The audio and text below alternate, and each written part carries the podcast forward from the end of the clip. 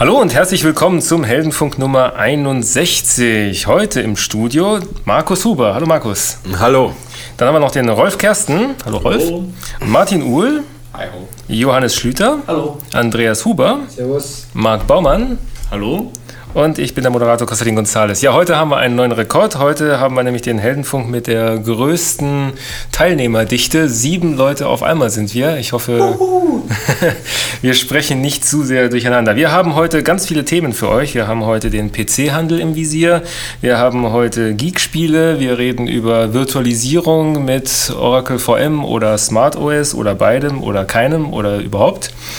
Ähm, und wenn wir dann noch ein bisschen Zeit haben, ach nee, dann haben wir noch äh, MySQL haben wir auch noch für euch äh, und dann haben wir noch Cloud Camps und wir hoffen, dass wir trotzdem noch in einer vertretbaren Zeit für euch durchkommen.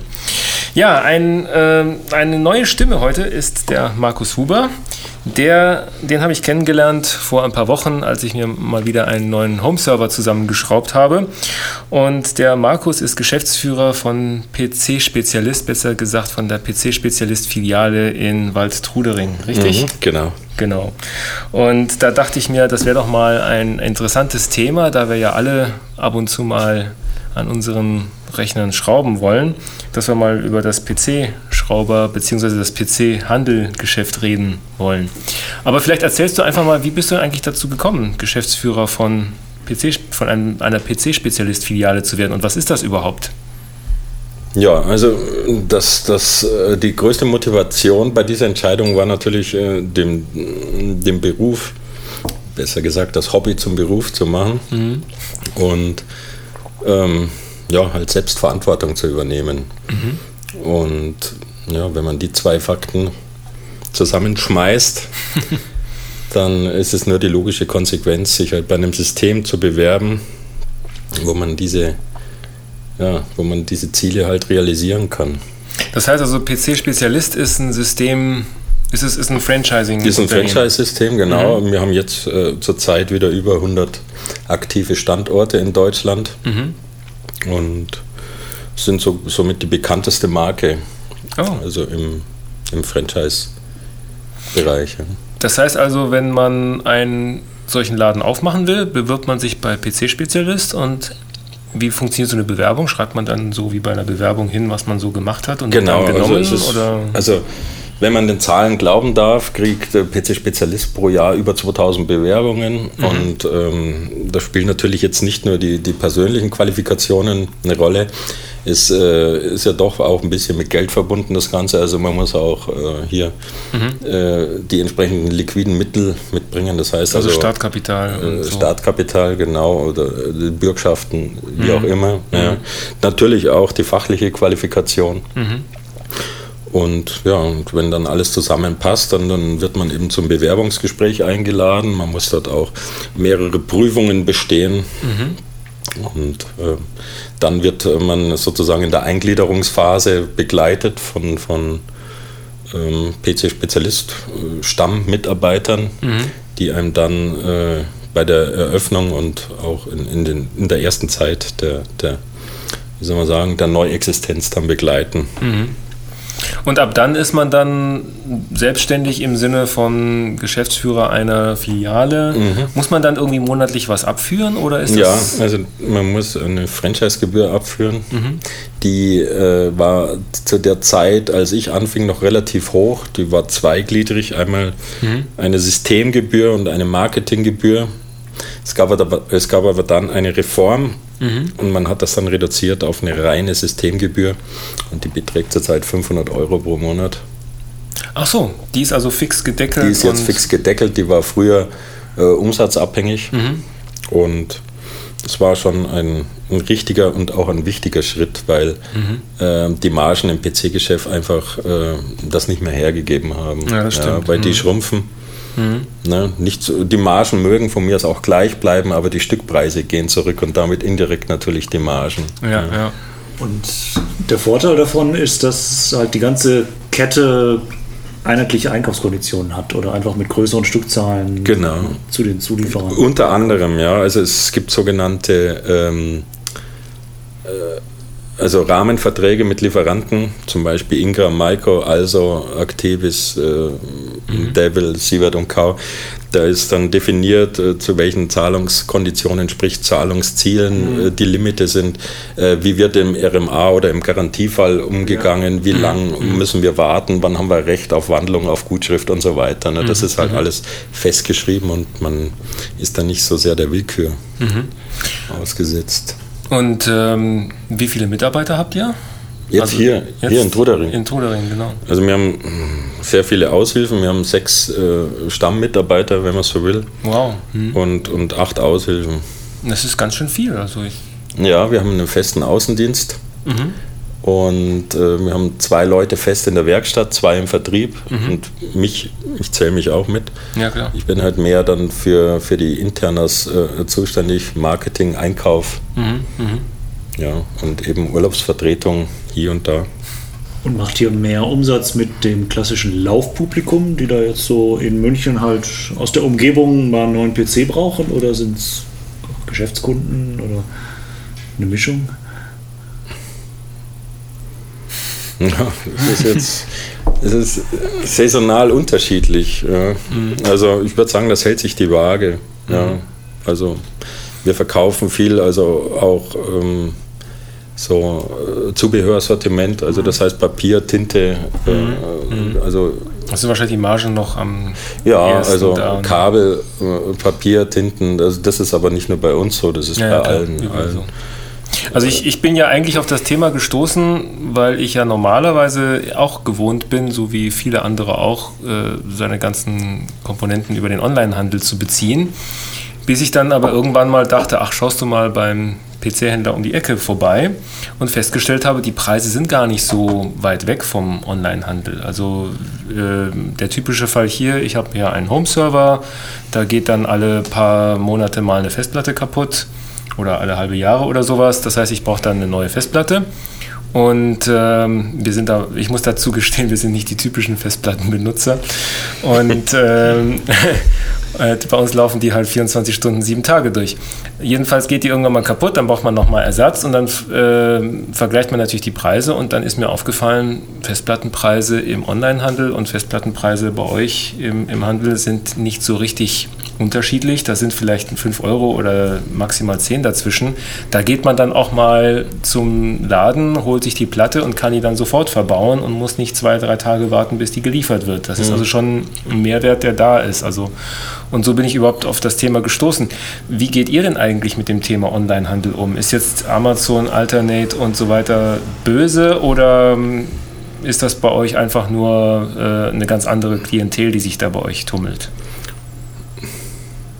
Mal ist es halt eine Begleiterscheinung, mit der man umgehen äh, muss. Ne? Mhm. Weil es gibt Leute, die sagen, ich kaufe grundsätzlich nichts online. Ja? Mhm. Auf der anderen Seite ist es, äh, haben wir ein bisschen ein Problem damit, weil es heißt ja online, ist das billiger, ist das billiger, ist das billiger. Wenn ich ähm, nämlich objektiv bin, gibt es kaum einen Onliner, der sowohl bei TFTs, bei Computer, bei Notebooks, bei Festplatten und mhm. bei RAM immer der günstigste ist. Ja, ne? Es ja. ist mal der, mal der, mal der. Und von uns wird halt immer erwartet, dass wir ungefähr diesen Preis des günstigsten haben. Ne? Deswegen mhm. haben wir aus der Sicht natürlich auch schon mal ein bisschen ein schweres Los. Ja? Mhm. Aber ähm, wir orientieren uns klar an den Preisen der Onliner und schauen, was halt machbar ist. Ne? Ja, klar. Mhm. Ich meine, auf der anderen Seite, das ist ja der große Vorteil, gibt es bei euch ja auch Dienstleistungen. Das ist sicherlich genau. ein wichtiger und Teil vom Geschäft. Was halt wichtig ist, also wenn das jetzt so, ich sage jetzt mal Wald- und Wiesensortiment ist, ne? mhm. also jetzt äh, keine spezielle Kundenbestellung, sagen wir eine, äh, speziell übertaktete Grafikkarte, ja, mhm. wo, wo jetzt zwei Stück im Jahr verkauft werden, ja, sondern also wirklich ein Wald- und Wiesenartikel, also eine 500er Festplatte oder 2 mhm. Gigramm Speicher, mhm. der ist kaputt kaputt, dann bringt der Kunde den, dann kriegt er einen neuen und, und geht wieder. Ne? Genau. Und braucht dann nicht lang das Verpacken zurückschicken und muss ja. sich dann nicht durch Formalitäten durchquälen. Mhm. Ne? Das ist halt schon ein Vorteil. Ja. Und ich denke, dass die Leute auch äh, erstmal ihre Erfahrungen im Online-Business machen müssen, weil nicht alles Gold ist, was glänzt. Ja, ja klar. Und wenn man dann das wirklich gegeneinander aufwägt, denke ich mal, haben wir keinen Nachteil gegenüber den oder beziehungsweise ist der, der Service- und Qualitätsvorteil wiegt dann vielleicht den, den kleinen preislichen Nachteil wieder auf? Also das ist mir dann nämlich auch aufgefallen, als ich jetzt mir meinen nächsten Home-Server zusammengestellt habe. Da war es schon wertvoll, mich da mal eine halbe Stunde mit dir hinzusetzen und dann zu gucken, welches Mainboard nehme ich und äh, welches RAM nehme ich, äh, was ist gerade der günstigste Preis-Leistungs-Verhältnis bei CPUs oder sowas. Mhm. Ähm, das ist schon netter, wenn man da sich eine halbe Stunde mit euch hinsetzen kann, als wenn man jetzt zwei Stunden da am Rechner recherchiert und sich erstmal wieder in die Materie einlesen muss. Ne? Weil man, man kauft ja seinen Rechner auch eher alle Jubeljahre und nicht so jeden Tag. Ne? Ist denn Konstantin so ein typischer Kunde? Also sagt, der kommt da jetzt mit einer Anforderungsliste hier, das ist mein ja. Pflichtenheft oder mein Lastenheft und äh, ich möchte ECC-RAM und ich möchte zwei PCI X16 Grafikkarten-Slots auf meinem Mainboard. Ja, oder ist eher so die Oma, die für ihren Enkel einen neuen Spiele-PC kaufen will, die Standard. Ach, das, das geht quer durchs Gemüsegebiet. Ähm, klar, jetzt das, das war jetzt schon mal wieder was was, was äh, Exklusives hier mit zwei Grafikkarten und einer völlig schwachen CPU. Damit rechnet man im ersten Moment ja gar nicht, aber als dann klar wurde, wo, wofür der Rechner sein sollte, macht sowas natürlich schon Sinn. Ich ja, muss dazu noch ergänzen, das wird ein Home-Server, der nebenbei auch noch Bitcoins rechnet. Deswegen die schwache CPU, um Strom zu sparen und die Grafikkarten, um Strom auszugeben, aber na gut. Ja, Nee, aber zu, dem, zu der Frage von eben, was für Rechner gekauft werden. Ähm, klar, ich meine, äh, PCs kriege ich online. Ja, ähm, es gibt aber Leute, die haben bestimmte Vorstellungen. Ja, die haben einen Rechner, der ist schon zehn Jahre alt, mhm. machen Videoschnitt damit und wollen halt jetzt wirklich was Besseres haben. Ja, die mhm. sagen, ich mache das und will da und dahin, mhm. empfehle mir mal. Die wollen ja nicht blind im Internet irgendwas kaufen, wo es heißt Multimedia tauglich, ne? Mhm. sondern die wollen dann sagen, die wollen dann drei Monitore anschließen können beispielsweise. Ja, die mhm. wollen eine Datensicherung haben. Ja, das sind ja alles so Dinge, die kannst du im Internet nicht irgendwie konfigurieren oder mitkaufen. Ja, da muss ja, ja jemand da sein, mhm. der ihm das zumindest mal auf dem Papier erklärt, wie sowas funktionieren kann und welche Komponenten man dafür ja. braucht. Ja, das stimmt. Mhm. Ja, das ist sehr oft. Und wie hältst du dich so up to date? Also der, der, der Fortschritt ist ja kolossal jetzt im PC-Business. Ja. Das ist ja.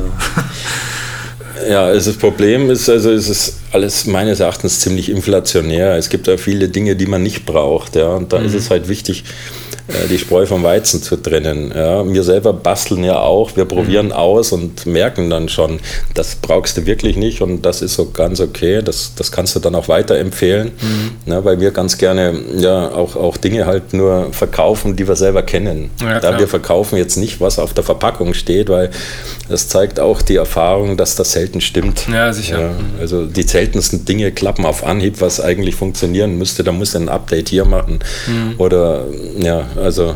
Ja, ich glaube, dass es wichtig ist, diese soziale Komponente, dass man jemanden hat, den man dann auch mal wieder greifen kann, ne? wo man am nächsten ja. Tag wieder reinspazieren kann und sagen, hey, du hast mir doch erzählt, dass das das Beste seit geschnitten Brot ist und bei mir tut es nicht. Das heißt also, diese Erfahrung, auf die man sich verlassen kann und sagen kann, ähm, ja, das brauchst du wirklich nicht. Da reicht es, wenn du die zweitschnellste Grafikkarte nimmst. Damit kannst du auch noch gut spielen und sparst dabei die Hälfte oder was. Ähm, das ist schon wichtig. Wenn ich bei euch im Laden bin, dann sehe ich immer die Schlangen vor der PC-Service-Theke von ja. ratlosen Leuten, die dann mit Drucker unterm Arm, mit PC naja, unterm Arm, mit alles Möglichen unterm Arm da ankommen und sagen, mein PC ist krank. Was ist das? Ich weiß nicht, gibt es da vielleicht Geschichten, die da so passieren, wo ihr dann so Aha-Erlebnisse habt? Oder äh, ist das so ganz normales Laufpublikum, was quer durch den Garten alle möglichen Probleme hat? Ja, nee, eher letzteres. Also mhm. sind ähm, zum einen natürlich die Geschäftsleute hier aus der Wasserburger Landstraße, wo mal irgendwo ein PC ah, ja. nicht geht oder so, mhm. das, da muss dann schnell gehen. Ja, oder ist Druckerprobleme, ja, die sind lästig, aber. ich muss ja gestehen, dass ich genau so ein Problem gehabt habe. Ich habe nämlich alle meine Komponenten bei euch gekauft ne? und natürlich auch stolz zusammengeschraubt. Mhm. Und es hat nicht funktioniert. mein Rechner hat nicht gebootet. Er hat, ist noch nicht mal ins BIOS gekommen. Und was dann einer von deinen Mitarbeitern rausgefunden hat, was der Grund war, war einfach der, dass es wohl entgegen aller Dokumentation ähm, sehr wichtig ist, wo die DIMMs stecken. Es gibt also Mhm. bei meinem Mainboard vier DIMMs-Slots. Ich habe genau die Kombinationen ausprobiert. Ich habe nämlich mehrere ausprobiert. Genau die Kombinationen ausprobiert, die überhaupt nicht erkannt werden. Und man muss tatsächlich äh, dafür sorgen, dass der erste DIMM dass, der, dass der, der erste RAM-Riegel in dem Slot B2 reingesteckt wird, wo nach, nach entgegen aller Intuition gar nicht so was reingehört. Das erinnert mich an den Workstation-Flüsterer bei Sun vor zehn Jahren, der also schon an der, an der Umdrehungszahl der Lüfter beim Hochbooten erkennen konnte, wo vor, bevor das BIOS überhaupt noch anfing oder das Open Boot Prom überhaupt anfing Ja. zu arbeiten, wo im Bootprozess die Maschine jetzt gerade war und wo sie dann nicht mehr tat. Also genau dort war ich auch, weil normalerweise müsste nämlich ein BIOS auch richtig piepen, wenn es der Meinung ist, dass es einen Memory-Fehler gibt, aber genau das hat meins auch nicht gemacht. Also das Ja, den Effekt, den haben wir bei uns öfter. Ne? Das, ist so, das ist so typisch dann der Unterschied zwischen Theorie und Praxis. Ja? Ja. Also äh, die wenigsten Mitarbeiter jetzt bei uns sind jetzt äh, Programmierer. Die sind alles mehr, ich sage jetzt mal, die Schrauber und Bastler, Ja. die aber schon, ich sage jetzt mal, allein durch ihr Tun Alles so viel, haben. so viel Erfahrung gesammelt haben, dass die wissen, das funktioniert so, das funktioniert so. Und es ist wie, wie ein Automechaniker, der im Prinzip nicht weiß, wie die Verbrennung vom Motor funktioniert, aber der Ja, weiß, ja. wo welches Kabel hin muss. Ja. Ne? Und so ist das halt hier auch. Ne? Man hat halt Genau. einfach die Erfahrung und man weiß, was funktioniert, was funktioniert nicht so gut und was sollte man bleiben lassen. Ne? Das ist, Mhm, richtig. Das ist, äh, hat man dann schon über die Jahre. Ne? Und das Mhm. ist halt auch wertvolles Wissen. Ne? Ja. Bietet ihr eigentlich auch so einen selber Schrauberservice an? Ich weiß, vor Jahren habe ich mal zusammen, ganz stolz, zusammen mit meiner Frau, meinem Vater so einen Computer in, das war in Essen, ich glaube, Com, Comtech oder Escom, irgendeine Escom-Nachfolgegesellschaft. Da konnte man an der Theke die ganzen Komponenten kaufen, die wurden einem dann so ganz in einem Kistchen übergeben und dann wurde man in eine Ecke geleitet, hat sich geerdet und einem wurde Wärmeleitpaste übergeben und dann durfte man schrauben. Und wenn halt was schief ging, war man halt auch gleich vor Ort. Aber sowas macht ihr nicht, oder? Jein, also wir, es ist ja immer so, die Leute sagen, ja, jetzt habe ich den PC bei euch gekauft, könnte mich nicht nur das oder das oder das installieren. Ne? Und ähm, die haben halt äh, selten Ahnung, wie zeitaufwendig sowas ist. Ja. Ja. Dann holen wir die in die Werkstatt und sagen, naja, sagen, wenn ich das jetzt für dich machen würde, würde das so und so viel kosten, aber ich biete dir an, bring deinen PC mit, dann sitzt, dann machen wir dir ein Plätzchen frei, dann machen wir das unter Aufsicht. Okay. Ja, und dann, Betreutes dann, Installieren. Ja, ja oder, oder Festplatte tauschen, wie auch immer. Wenn da einer jetzt nicht bereit ist, diesen Preis zu zahlen Ja. und danach, also wirklich in 100% der Fälle sagt er, äh, heißt es dann immer, ich hätte nicht gedacht, dass das so aufwendig ist. Ja? Wenn der dann zwei Stunden hier sitzt oder so. Mhm. Ne? Also in, in der Form machen wir das schon. Was wir genau. auch machen ist, äh, wir machen einmal im Monat so einen Computertag. Aha. Also weniger jetzt zum Schrauben, aber halt so computernahe Themen. Jetzt ist äh, zum Beispiel wieder ein Excel-Kurs dran, weil doch viele Leute nachfragen. Ja? Wir machen dann auch mal so wieder Multimedia. Ist eher für die, ich muss ganz ehrlich sagen, für die älteren Leute. Aber die wollen natürlich auch irgendwo einen Ansprechpartner haben. Und wir wollen halt dann auch da sein und nicht nur den PC verkaufen, sondern wenn die wirklich Probleme oder Fragen haben, Ja, eben auch Ansprechpartner sein. Ne? Also so gesehen, also ein bisschen was in die Richtung bieten wir schon an, aber reine Schrauberkurse jetzt nicht. Ja. Also ich, meine Frau hat ja irgendwann mal den ähm, Katalog der Volkshochschule mit nach Hause gebracht, weil sie nämlich dort einen Nähkurs besucht. Und da haben wir uns spaßeshalber mal die Computerkurse angeguckt. Das ist ja auch ein dankbares Thema. da gibt es wirklich äh, Surfen ab 60 oder sowas. Also es gibt Ja. ja die, die wildesten Kurse. Ähm, mein PC und ich oder sowas. Äh, und, und zwar seitenweise. Also wirklich so Dinge, wo man sich dann fragt, meine Güte. Und dann geht, und die, die kosten richtig Geld. Also das ist irgendwie so pro Teilnehmer 60 Euro und dann 50 Teilnehmer oder sowas. Und dann rechnet man dann schon im Kopf schon den Stundensatz aus. Ähm, das ist wirklich ein, ich würde nicht sagen boomender, aber doch schon ein signifikanter Markt, jetzt irgendwie Kurse anzubieten. Wobei ihr, ihr macht das natürlich als Marketingmaßnahme. Ja, wir machen das umsonst. Also Ja. äh, wir äh, bitten halt die Leute, dass sie sich rechtzeitig anmelden, weil wir nur begrenzten Raum haben und Mhm. ähm, also wir sagen mal so 15 Leute. Wäre schön, 15 bis 20 Leute, Mhm. um das halt zu deckeln. Aber ansonsten ist das kostenlos und wer zuerst kommt, mal zuerst. Ja. Ist denn das PC-Business jetzt eigentlich komplexer geworden oder einfacher so in den letzten Jahren? Kauft jetzt jeder eigentlich nur noch ein Notebook und Ja, fertig, also Ende aus? Fix und Ja, fertig also was- Config oder also, schrauben die Leute noch? Ja, also sagen wir so, um, um die eine Frage zu beantworten, was, was, was, was äh, Notebooks oder PC, also die Stückzahlverkäufe bei den Notebooks haben klar zugenommen. Also mhm. so gefühlt würde ich sagen, haben sie sogar die PC-Verkäufe überholt. Mhm. Ja, wobei das äh, lokal verschieden ist. Es gibt Standorte, da werden nahezu nur noch Notebooks verkauft. Ja. Es gibt Standorte, da werden wieder mehr PCs verkauft. Ja. Ähm, ja gut, die PCs, je nachdem, wenn es einer von der Stange ist, da kannst du nicht mehr viel schrauben danach, ja, weil die, die, die gehen meistens äh, in Richtung kompakt. Ja da hat nichts mehr Platz mhm. drin. Die musste so nehmen, wie sie sind. Vielleicht, mhm. dass man noch einen Arbeitsspeicher dazu steckt, das war's. Mhm. Aber ähm, was halt mittlerweile sehr ärgerlich ist für die Leute, ist die, diese ganze, ja, ich sage mal, wertlose Software, die, die auf so einem neuen Gerät drauf ist, ja, ja die einem suggeriert, da ist was drauf, aber letztendlich kannst du es nicht nutzen, ja, weil es entweder eine Trail-Version ist oder eine beschränkte Version ja. oder, oder zum Beispiel auch das Office Starter, ja, das ist, ist zwar schön, aber es nervt. Ja? Mhm. Und das wollen die Leute dann eigentlich runterhaben und was Richtiges drauf. Ja. ja. Und wenn man das nicht weiß, wie das geht, dann haut man halt das Neue mit drauf, lässt das Alte drauf. Zum Schluss hat man dann zwei oder drei Antiviren-Software-Pakete drauf, was ja eigentlich, äh, wo der Schuss dann nach hinten losgeht. Ja.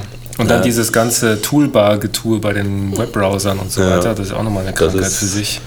Ja, und wie gesagt, das bieten wir halt auch an. Wir haben dann so eine sogenannte Einrichtpauschale. Mhm. Ja, also klar, wenn man so ein Notebook entwanzt, ja, wenn ich es mal so nennen darf, mhm. da bist du eine Stunde beschäftigt, ja, weil jedes ja. Notebook anders ist. Ja. ja. Und weh, du tust dann das falsche Programm runter, dann gehen die Funktionstasten nicht mehr auf dem Notebook oder wie auch immer. Ja. ne, ist so. Und, und das versteckt sich aber wieder in irgendeinem Tool. Ja, ja. aber das, das ist mir auch aufgefallen, dass es ja total krank ist dass die ganzen Hersteller immer irgendwelche eigenen Tools mit einbauen, die dann ja. irgendwelche herstellerspezifischen Tasten, Funktionstasten oder sonstigen Mist da reinbringen. Das gibt es bei jedem Notebook, das gibt es bei jedem gebrandeten PC oder sowas. Ja. Ähm, und deswegen äh, ist man froh, wenn man seinen PC ohne Betriebssystem kaufen kann und sich dann selber sein eigenes drauf machen. Ja. Wird eigentlich viel Software bei euch verkauft? Ja, hauptsächlich die Standardsoftware. Ja, Microsoft also Windows, Office. Office und so ein Zeug. Äh, Windows, genau. Auch noch XP. Mhm. Wird nach wie vor gekauft und äh, klar, Antivirensoftware. Wir haben uns jetzt auf Kaspersky eingeschossen, ohne jetzt hier Schleichwerbung zu machen. Mhm. Äh, da verkaufen wir auch relativ viel davon. Ach, wir haben einen guten Freund, der mit, arbeitet in der Marketing. Mit Kaspersky haben die Systemhelden auch noch äh, verwandtschaftliche Beziehungen. nennen wir es mal so. Gibt es eigentlich bei euch so eine Spe ein Speziallösungsmittel, um diese hässlichen Aufkleber von den Rechnern abzumachen? So Intel i5 oder Windows Ready oder wie auch immer? Also das, rückstandsfrei. Wir machen das mit dem Föhn. Ich finde das ja total löblich. Ich saß ja bei euch in der Schlange und habe darauf gewartet, meine Platte kaufen zu dürfen, als mir von meinem Dreifachspiegel eine Platte kaputt gegangen ist. Und dann wartete ich so und dann war dann vor mir dann halt ein älterer Herr, der hatte wirklich wortwörtlich seinen PC unterm Arm und sein, mein PC ist krank und mach ihn wieder heile. Und äh, dann fragte halt einer deiner Mitarbeiter, ja, und kann man noch was tun? Und ja, ich kann diese Word-Datei nicht laden oder sowas. Und dann meinte der ganz salopp, ach, da installiere ich Ihnen OpenOffice drauf und dann geht auch, kostet nichts und ist gut. Ne? Also das hat natürlich mein Sun-Herz höher schlagen Ja, das installieren wir gern, das OpenOffice. Ja. ja, das ist ja gut. Da gibt es ja auch noch jetzt das andere Legere oder wie das heißt. Oder das LibreOffice. Oh, äh, LibreOffice, genau. LibreOffice. Mhm. Das, glaube ich, schlägt ja in die gleiche. Macht ihr denn da auch Open Source Beratung? Macht ihr dann so Linux-Beratung nee, und nee. Open Office Beratung oder so ein Zeug? Nee, oder? Wir bieten nur, eine, eine, also wir versuchen zu jedem kostenpflichtigen Programm halt eine kostenlose Alternative anzubieten. Okay. Ja, wenn einer sagt, nee, ich will, mir reicht der PC, ich will sonst nichts für ausgeben, dann ja. sagen wir halt, okay, mhm. dann äh, spielen wir ihnen halt die und die Programme drauf. Das heißt, neben Open Office gibt es auch den GIMP und äh oder was noch? Ja, es gibt wahrscheinlich sehr, sehr viel, ja, aber mhm. wir äh, können ja jetzt auch nicht unendlich viel dafür verlangen und es muss ja, mhm. es muss ja, sag ich mal, eine, ein, eine überschaubare Menge sein, weil ja, du ja. musst ja die Programme auch pflegen. Du musst immer die aktuellste Version drauf haben. Ja, und äh, du musst wissen, gibt es wieder Probleme, wenn sich da was ändert. Und, und deswegen versuchen wir da auch nicht zu sehr mhm. äh, viel oder äh, zu viel Vielfalt reinzubringen. Was ist denn bei euch jetzt so gerade das aktuellste Thema? Ist es jetzt gerade die neueste CPU-Generation oder die neueste Grafikkartengeneration oder ist es jetzt der neueste Spiele-PC? Was ist denn so gerade das technische Thema Nummer eins im Moment? Oder ist das bei euch überhaupt nicht technikgetrieben, sondern nur Nutzen und Hauptsache es funktioniert und ist abgehangen? Naja, die Leute sind ja nicht informiert darüber, wann Intel jetzt wieder einen neuen Prozessor bringt oder ja. welche Grafikkarten gerade aktuell sind. Die verlassen sich da schon auf das, was, äh, was oder was wir eben empfehlen. Also solche Spinner es, wie ich, die reinkommen und genau die Grafikkarte schon wissen. Also die, also die gibt es auch. Aber ähm, es ist so, so es ist halt so ein, am Anfang war es ein mühseliges Geschäft, also mhm. wirklich die, die Kunden zu beraten und, und, und dann die Preisverhandlungen und geht nicht noch was. Und, mhm. und aber jetzt nach fünf Jahren kommen die Kunden wieder, die vor vier, fünf Jahren einen PC gekauft haben und sagen, mach mir wieder so einen guten PC. Ja, war zufrieden damit, ja. Okay. Und äh, ich denke, es ist eher so, dass das ja, mehr das, das das, das äh, Wohlfühl mhm. oder Gefühl, als, als jetzt hier so das technisch Neueste und Beste und Schnellste zu haben. Wie zuverlässig sind denn jetzt PC-Komponenten? Sterben jetzt die Konsumerplatten wie die fliegen oder sind die extrem zuverlässig, wenn man nur weiß, welche Baureihe man da verbauen muss? Oder? Ja. Also schwer zu sagen, weil manchmal passiert gar nichts. Ne? Da mhm. hast du ein Jahr lang überhaupt keine Probleme und dann auf einmal gehen wieder vier, fünf Platten kaputt. Also mhm. ich denke, dass das, äh, egal welcher Hersteller, ganz stark von den Chargen abhängig ist. Ja, ja. Ja, weil wenn da einfach mal schlechte Lager verbaut werden, dann äußert ja, sich klar. das halt einfach in, in Lesefehlern und in Ausfallraten. Aber ich muss sagen, also wir verwenden hauptsächlich Samsung und Seagate-Festplatten und mhm. haben sehr, sehr wenig Probleme damit. Ja. Also ich, ich weiß das nämlich, ich bin nämlich da bei euch reinspaziert und meinte, ich hätte gerne eine Festplatte, 2 Terabyte, nicht Western Digital und, nichts, äh, und nicht Samsung, weil die habe ich schon. Und dann hat der, mit, der, der Mitarbeiter überhaupt nicht mit der Wimper gezuckt und meinte, ja, hier hast du eine Seagate, fertig. Ja. ähm, die kennen das Problem schon, dass man diversifizieren will.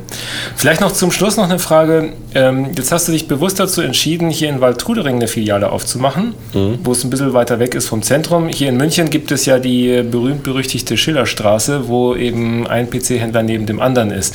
Was ist jetzt besser, in dem kuscheligen Gefüge vieler PC-Händler einen Laden zu haben oder mehr so außerhalb, wo man seinen Einzugsbereich hat und man sozusagen eine von wenigen Anfahrstellen ist?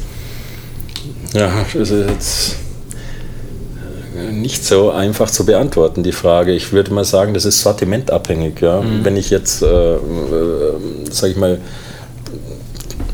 vereinfacht gesagt, Kisten schieben will, ja, dann gehe ich in die Schillerstraße, mhm. weil da gehen die Komponentenkäufer gezielt hin, weil die wissen, da ist starker Wettbewerb, die sind günstig da drin. Mhm. Ja, wir sehr selber sind jetzt nicht so sehr auf den Komponentenverkauf äh, bedacht, ja. ja. sondern wir haben ein sehr breites Sortiment eben von Tintenpatronen über Papier, äh, mhm. Headsets, Webcams, alles. Teilweise Sachen, die ich bei, ich nenne jetzt mal ein paar Namen, Litec Bauer oder Computergalerie gar nicht kriege. Mhm. Ja, Druckerauswahl bei uns auch. Wir haben bestimmt 50, 60 verschiedene Drucker drinstehen. Ja, das, das, das hast du nicht bei Litec. Doch so oder, viel. Ja. Wow. Wir haben, wir haben es nicht sonderlich tief, also wir haben jetzt von keiner Festplatte mehr, sage ich jetzt mal, als zehn Stück da, mhm. ja, aber dafür haben wir mehrere verschiedene da. Mhm. Das gleiche bei Notebooks, das gleiche bei TFTs, das heißt also, das ist, hat sich halt jetzt für diesen Standort so als, als optimal erwiesen. Wenn wir jetzt in der Schillerstraße wären, ja, dann mhm. würden wir wahrscheinlich auch keine großen Schaufenster haben. Ja, dann hätten mhm. wir wahrscheinlich nur eine Ladentheke, mhm. eine Preisliste ja, und halt große Stückzahlen von wenig, ja, das ist mir äh, von, aufgefallen, von, von wenig äh, ja. ausgesuchter Ware. Ja. Jetzt gibt es aber drei Häuser weiter noch einen anderen, kleineren PC-Händler bei euch um die Ecke. Computerfuchs. Genau. Ist das ein Freund?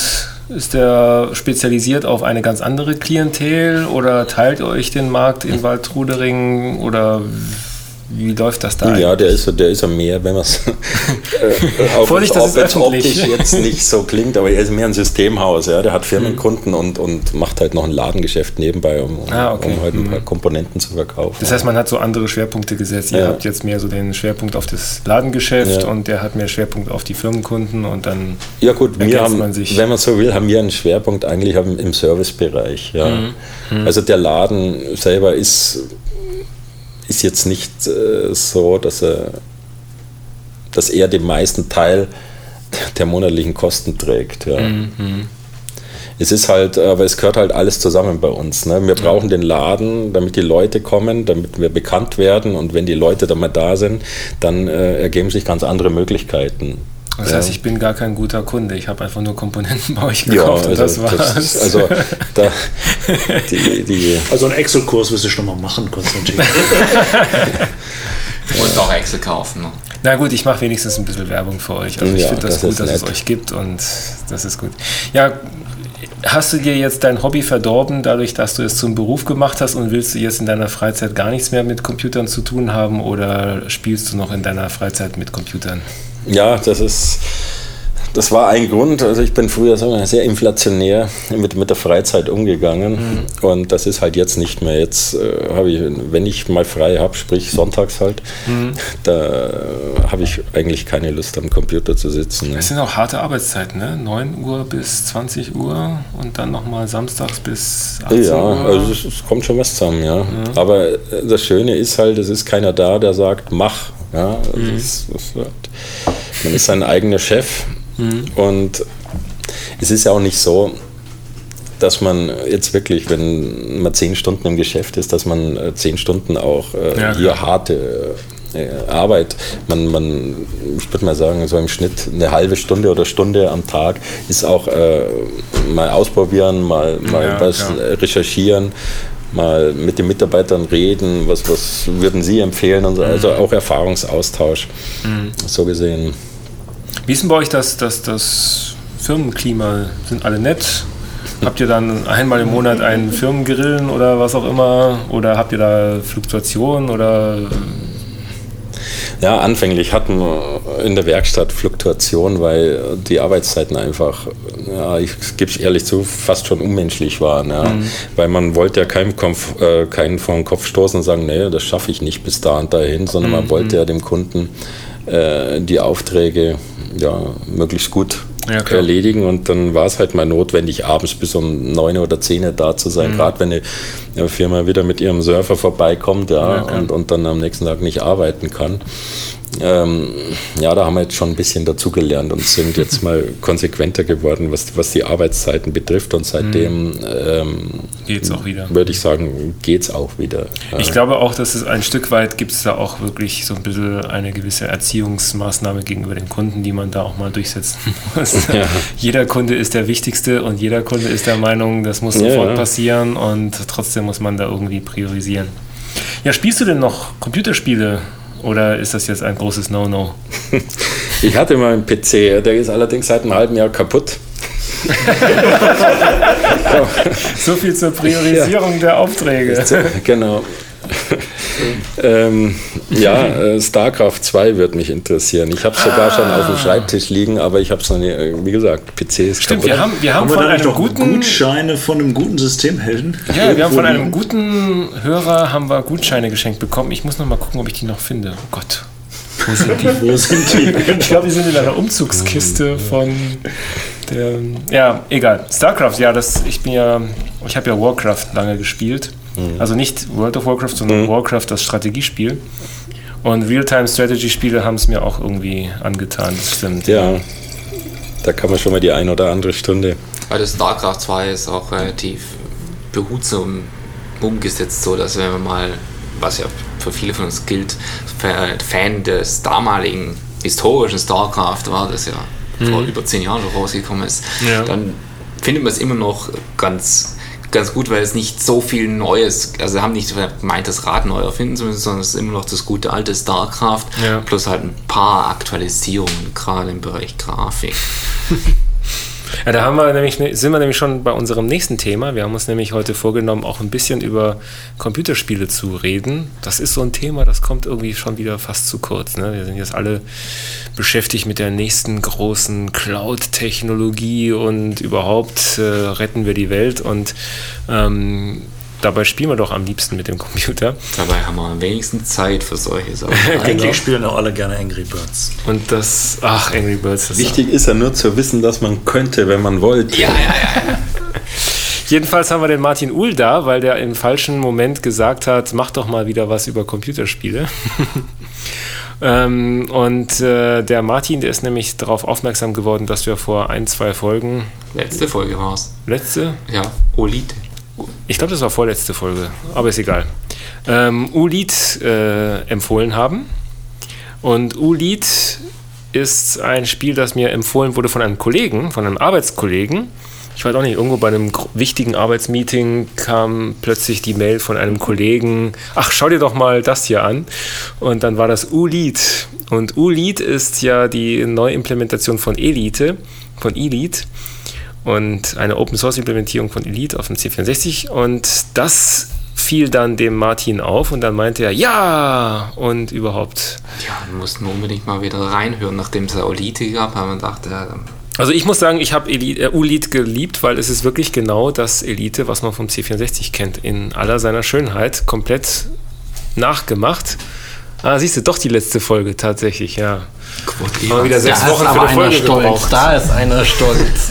Da ist einer neidisch, dass es selber nicht so schnell drauf kommt. Man muss wissen, hier an dem Tisch sind jetzt mehr iPads als äh, Teilnehmer an diesem Als Rechner. naja, auf jeden Fall sind wir dann ins Gespräch gekommen und ähm, neben ULEAD gibt es natürlich auch etwas modernere Adaptionen. Wer jetzt also ein iOS-Gerät hat, der kann jetzt äh, Galaxy on Fire spielen. Was spielt man eigentlich in der Android-Welt, wenn man so einen Elite-Klon haben will? Also ich habe jetzt noch nicht, also ähm, ich habe Elite früher auch noch nicht gespielt, das war noch Was? vor meiner Zeit. Ich bin einfach ein bisschen jünger wie die restlichen Leute hier. So jung? Ja. Du hast aber nicht irgendwie, also aber du hast doch irgendwann mal Spiel Privateer gespielt, Command, oder? Oder nee, Command Conquer? Nee, Command Conquer 1 war mein erstes Spiel. Ach du meine Güte. Aber so. Hilfe!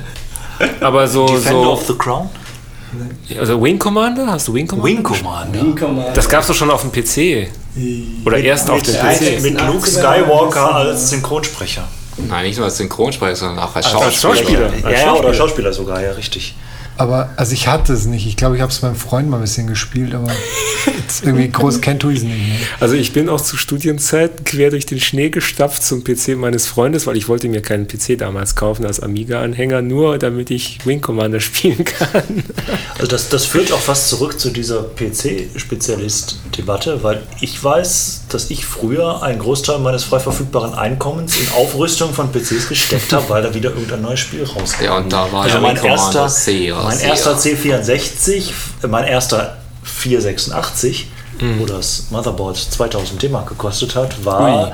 wenigstens, sagen wir mal, zu 5% motiviert dadurch, dass ich halt äh, ähm, irgendwie Battle of Britain, irgendein Flugsimulator drauf mhm. spielen mhm. konnte. Ah, okay. Ja, und das, das bringt uns so ein bisschen zu dem Thema, weil diese ganzen Computerspiele, also ich würde behaupten, dass wir jetzt vielleicht alle Computerspiele sich vielleicht auf höchstens ein Dutzend Spielprinzipien zurückführen lassen, die alle irgendwie gleich sind. Das heißt also, wir haben jetzt seit es, und für jedes dieser Spielprinzipien gibt es einen Urvater, der mindestens in der C64-Ära schon da war. Das heißt also, dieses Genre des Flugsimulators, das habe ich ja auch zu C64-Zeiten ja gespielt wie ein Berserker. Also Apache, würde ich sagen, ist, ist genau der Urvater des Flug, na nicht der Urvater, aber einer der Flugsimulatoren aus der C64er-Zeit, der wirklich jedem ins Gedächtnis gegraben ist, wo man unzählige Missionen mit seinem Apache-Helikopter durch die Gegend geflogen ist. Und nach heutigen Maßstäben war die Grafik wirklich primitiv. Das war wirklich Vektorgrafik, nicht mal ohne, das war ohne Flächen, sondern das war wirklich sehr.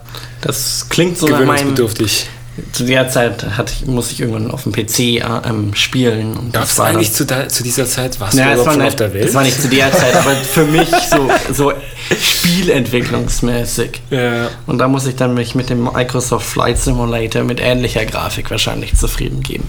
Wo ich dann meine Chester schön... damals, glaube ich, gar daher Jetzt für mich in der Zeit. So, daher stammt deine Vorliebe für Microsoft aus der Zeit. Genau. ah, ja, okay.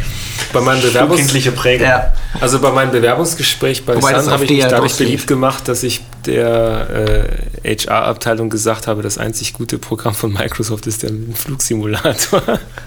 ich habe aber deswegen, deswegen haben sie einen Excel reingebaut. Ja, genau. Ich habe aber dann da, danach gelernt, dass das nicht stimmt. Denn es gibt einen besseren Flugsimulator, der sogar Open Source ist und dessen Namen habe ich jetzt Explain. verpennt. Explain, genau. Explain. Open Source. Oder, das, oder X-Flight, Der einer ist von den beiden. Freeware. Der ist mindestens Freeware und das ist Explain, doch. Also Explain ist, was jetzt Ich habe die. den Explain daheim und ich, also ich habe ihn gekauft. Ja, das könnte Shareware, Freeware oder Gewissens-Freeware sein. So nach dem Motto, du kriegst ihn kostenlos, aber es wäre echt toll, wenn du dahin überweisen. Also ich Aber muss hier nochmal gucken. Open Source und Verkaufen, ja, der widerspricht sich ja nicht vom Ja, Prinzip. vielleicht habe ich auch mehr die 60 Gigabyte äh, Bodendaten gekauft, über die man fliegen kann. Diese sechs DVDs decken einmal den kompletten Erdball ab. Naja, Aber- ansonsten, was ich heutzutage, wofür ich mir wieder einen alten PC hingestellt habe, weil ich wieder einen PC brauchte mit Gameport und MIDI-Port, um meinen Joystick bedienen zu können, ist der Fal- Falcon 4. Also eine schön realistische F16-Simulation. Wobei ich sagen muss, vor dem Apache habe ich ja noch Ace gespielt und Ace war richtig gut. Ace war ein C64 Flugsimulator, der richtig schnell war. Das ist ja eigentlich, das ist eigentlich die goldene Regel bei Flugsimulatoren, dass sie schnell sein müssen. Das habe ich gelernt, als ich mal in Mission von Sun unterwegs war in Spanien bei der Indra, die keiner kennt.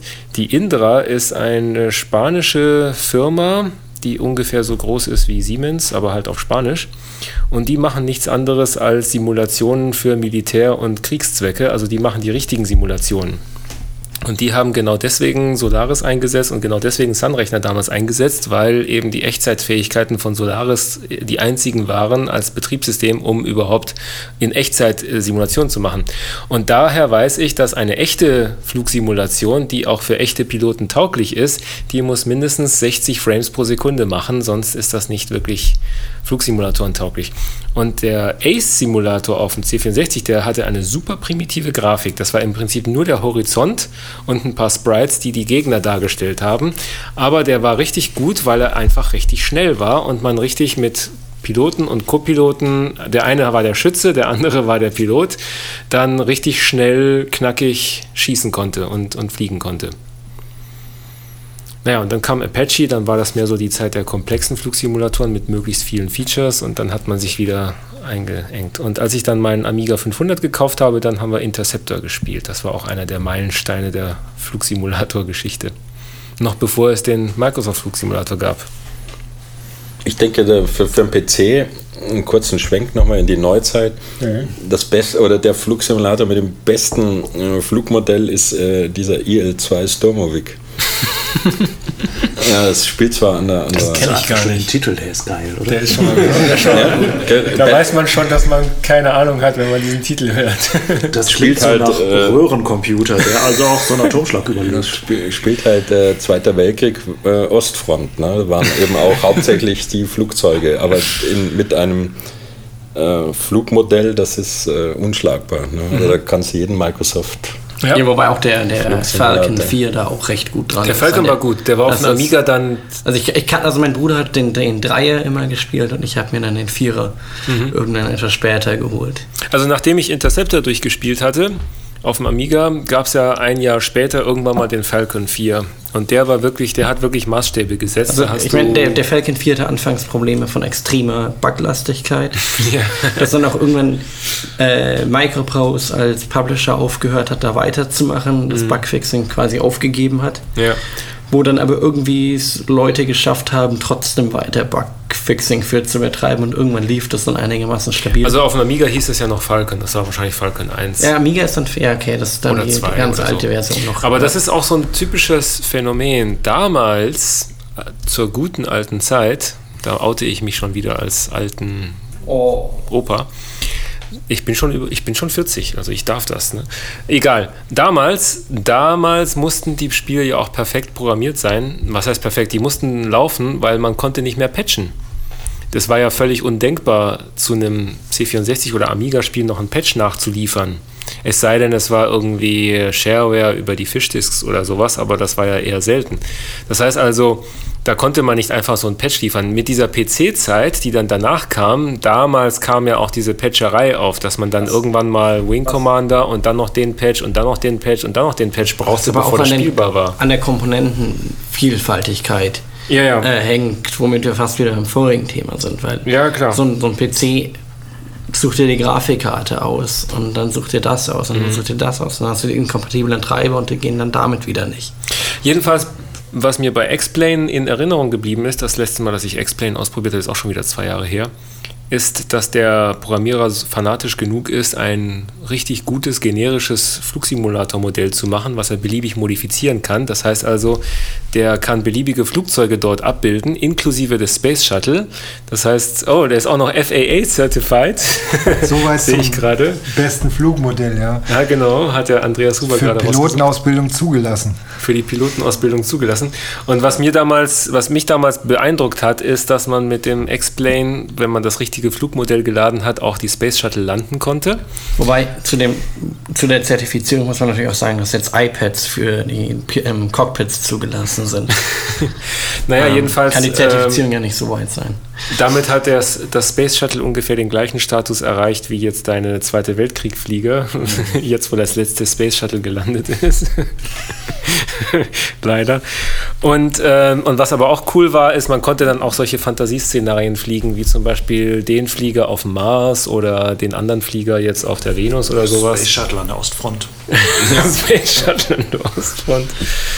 Ähm, und das war dann auch so ein bisschen die Zeit damals, ich denke, heute ist es nicht anders, aber das ist vielleicht untergegangen, aber es vor, so in den 90er Jahren kam es auf, dass man sich dann so richtig gute Hardware kaufen konnte. Also so richtig gute Joysticks, die genauso aussahen wie die echten Joysticks in den Jets, die man sich dann zu seinem PC und dem X-Plane dazu konfiguriert hat oder sonst wo.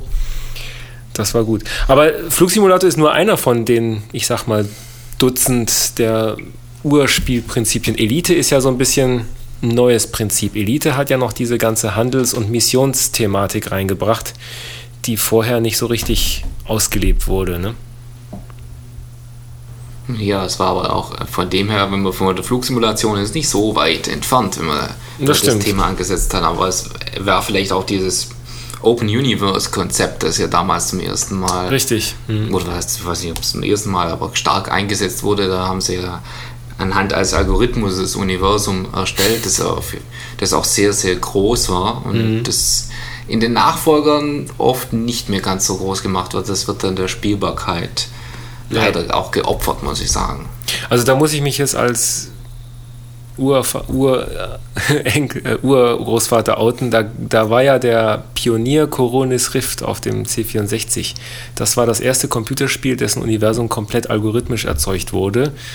Und das auch vollkommen unverständlich war. Also die, die Grafik war sowas von. Die Grafik war sehr verrauscht, sage ich mal. Also man hat damals geworben, dass die Grafik ja fraktal erzeugt wird und deswegen super komplex und unheimlich tief ist und so weiter. Mir kam sie einfach nur verrauscht vor. Ähm, aber das stimmt. Ähm, Coronis Rift, das war damals von Lucas Games auch noch. Ähm, das war richtig so ein Spiel, wo du eine unendlich große Welt hattest, die du erforschen konntest, die algorithmisch erzeugt wurde. Und irgendwann, es hat halt ein bisschen länger gedauert, bis du kapiert hattest, dass diese Welt eigentlich völlig ähm, künstlich war und du da eigentlich nicht gewinnen kannst. Aber ähm, das ist richtig, das ist der große Unterschied. Bei einem Flugsimulator bist du nämlich irgendwann mal irgendwo hingeflogen und dann war die Welt zu Ende. Da warst du plötzlich da und dann gab es keine Landschaft mehr, so wie bei The 13th Floor oder so. Das ist ein Film aus den 90er Jahren. Und bei äh, Elite war es so, da konnte man im Prinzip wirklich unendlich lange fliegen und, ähm, und es war noch halbwegs zumindest mal spielbar. Ne? Ja, aber ich meine, die schönste Welt ist natürlich, ich glaube, Ultima 8 war es, die dann die Landkarte auf, mit Stoff mitgeliefert hat. Das war bei vielen Ultimas, war Ja. nur bei 8. ja, ich, glaube, das ist, wo ich die irgendwo noch rumliegen habe, Und tatsächlich. damit sind wir schon beim dritten Genre, dem Rollenspiel, wo der Ur, einer der Urväter, wo eigentlich, ja, wo der, einer der Urväter wirklich als Urvater aller Computerspiele gehandelt wird, nämlich als NetHack oder Hack damals. Wobei sich die Leute streiten, was das Urcomputerspiel war. Rollenspiele, ja, ja. Mein Bruder hat immer tagelang schlaflos mit Bart's Tale verbracht. Auf dem C64. Ja, oder Ultima. Ich glaube, Ultima 4 waren noch vier Disketten, das konnte man sich merken. Ultima 7 war dann schon komplexer. Das waren, glaube ich, dann auch schon richtig übel. Das war eins von den Spielen, wofür man sich dann neue Hardware zugelegt. Aber da war ja Origin, die das gebaut haben, sehr, sehr gut drin. Wir hatten vorhin schon vom Wing Commander. Für Wing Commander hat man sich neue Hardware zugelegt, für Ultima dann wieder und dann für den nächsten Wing Commander Teil. Die waren wahrscheinlich von Intel gesponsert. irgendwie. Ich finde das ja, Ja, Intel hat mal eine Werbung mit Wing Commander gemacht. Da war sicherlich ein gewisses Sponsoring. Also ich finde das ja amüsant, wie jetzt hier die jüngeren Teilnehmer dieses Podcasts frenetisch im Web browsen und auf, auf Wikipedia genau, auf Wikipedia dann nachschlagen. Und der Marc hat jetzt den Joker gezogen, der hat nämlich das Paradruid hervorgezaubert. Ach, Paradruid, ja. Da, dazu Was kommen wir später. Nachfolger gefunden hat, sind so diese Ab- Fort-Apokalypse-Sachen, oder? So diese, diese horizontal scrollenden Dinge, also Moonbuggy, Fort-Apokalypse, Ja, Choplifter. ja. Diese Sachen sind alle irgendwie, die haben auch auf den auch als Handyspiel, habe ich die jetzt nicht wieder wiedergeboren gefunden. Da gibt es ja auch Subgenres. Also ich bin ein großer Freund von Shoot'em Ups, die jetzt in Neudeutsch Schmaps heißen. Und irgendwann mal vor lange, vor drei Jahren oder vier Jahren habe ich dann auf irgendeinem Mailinglist mal was über äh, R-Type erzählt. R-Type ist so eins meiner Lieblings-Shoot'em-Ups. R-Type. Das ist ein Spielautomat aus den frühen 90er Jahren, der so ja, lange Zeit als das Nonplusultra der Shoot'em-Ups gilt. Und ähm, das ist so das Erbe von tatsächlich Moonlander und dann mit und dann so, was gab es danach? Defender ist eins der wesentlichen. Dann gibt es natürlich noch das, äh, das gute alte, ähm, na, wie heißt denn der, der Urvater aller Shoot'em-Ups? Galaga. Nee, davor. Space Invaders, genau, Space Invaders. Logischerweise. Klar, Space Invaders. Und ähm, jedenfalls kam man dann so ins Gespräch. Und dann äh, habe ich dann mit Recherchen herausgefunden, dass, dies, dass eins der ultimativen Shoot'em-Ups Ikaruga heißt. Was jetzt wirklich keiner kennt. Doch, das Ah. Ikaruga, das gehört zum äh, Lots of Bullets Genre und du kannst Lots of Bullets. Ja, also der Bildschirm ist voller Bullets und das Ziel ist, dass man strategisch äh, sich in eine, also man kann zwei verschiedene Typen von Bullets gibt es die roten und weiße und du kannst eine, einen von beiden Schwarze Typen und kannst weiße. du, sind die rot gezeigt? Ja, auf jeden Fall einen von beiden Typen Die Schwarzen haben rote aufnehmen. Ränder, okay. Und, und, und alle, die, die diesen Typ abschießen, den kannst du mit der gegnerischen Farbe, die du dann natürlich inne hast, besser treffen. Mhm, genau. Und ähm, das habe ich mir dann für richtig teuer Geld kaufen müssen, das Ikaruga für die Nintendo Wii. Damals schon als portiertes Spiel. Also Ikaruga fing wie jedes gute, ordentliche Ballerspiel als Spielautomat an. Und dann wurde es lange vergessen und dann wurde es reimplementiert als äh, Nintendo Wii Game. Gab schon auf der Dreamcast. Das gab es dann auch auf der Dreamcast, richtig. Und weil ich damals nur eine Nintendo Wii hatte und unbedingt Ikaruga spielen wollte, habe ich mir dann die Ikaruga, das Ikaruga-Spiel gekauft für sage und schreibe 70 Euro über Ebay. Weil dummerweise gilt hier, wie bei jedem Ebay-Ding, äh, was Sammlerwert hat, halt, hat halt eben Sammlerwert. Und Ikaruga ist eins der Spiele, das hat Sammlerwert. Und das ist richtig klasse, weil man hat, das ist wirklich so, so richtig klassisches, vertikales Shoot'em Up. Dass also die, der Bildschirm scrollt von oben nach unten, man hat irgendeine Landschaft, durch die man durchfliegt, die sehr hübsch gezeichnet ist, man hat jede Menge Wellen von Angreifern, die man alle abschießen muss. Aber dieses Schwarz-Weiß- oder Schwarz-Rot-Ding ist extrem reizvoll bei diesem Spiel gelöst. Du hast halt einen Jäger, der ist entweder schwarz oder er ist entweder weiß. Und mit einer Taste kannst du dich umschwenken zwischen schwarz auf weiß oder von weiß auf schwarz. Wenn du weiß bist, dann bist du immun gegen weiße Schüsse und du kannst schwarze äh, umnieten, weil du nämlich mit der Gegenseite schießt und umgekehrt. Und der äh, Trick des Spieles besteht darin, im richtigen Moment die Seiten zu wechseln und im richtigen Moment die richtigen Gegner an der richtigen Stelle mit der richtigen Farbe zu treffen. Was ist denn das für eine Einstellung, die da unterrichtet wird? Das geht ja wohl gar nicht. Hast du dein Fernseher auch hochkant gestellt? Ja, es gibt tatsächlich die Möglichkeit bei der Wii äh, in den Optionen die, das Ganze auf Hochkant zu stellen und seinen Fernseher auf Hochkant zu drehen, weil nämlich das ursprüngliche Spiel wirklich mit dem Hochkantbildschirm gespielt. Das habe ich nicht gemacht. Aber zu der Zeit hatte ich noch einen Spielautomaten im Keller, dessen Bildschirm man umbauen konnte. Das war dann ein Spielautomat mit quadratischem Ausschnitt für den Bildschirm und man konnte wirklich den Bildschirm raushebeln, umdrehen und dann anders reinhebeln. Aber das fällt dann wieder unter, ich habe keine Zeit, äh, mich damit zu beschäftigen. Genre. Wenn du übrigens R-Type sogar magst, ich habe es gerade gefunden, das gibt es im App Store. Genau, für das iPhone, aber ich habe mich noch nicht getraut, das runter. Es gibt eine Neuimplementation von Space Invaders für die iOS-Geräte und das ist jetzt eine. 3D. Ja, das ist eine Neuimplementation. Ich, ich würde fast sagen, das ist mit, dieser, mit diesem japanischen Hang zum Fanatismus äh, äh, redesigned worden. Ähm, Was heißt das? ja, die, ich, ich, ich muss sagen, die Japaner sind zu bewundern dafür, dass sie wirklich eine richtige Einstellung zum Geek-Fanatismus mitbringen. Es ist wirklich von Taito, also die Firma gibt es noch.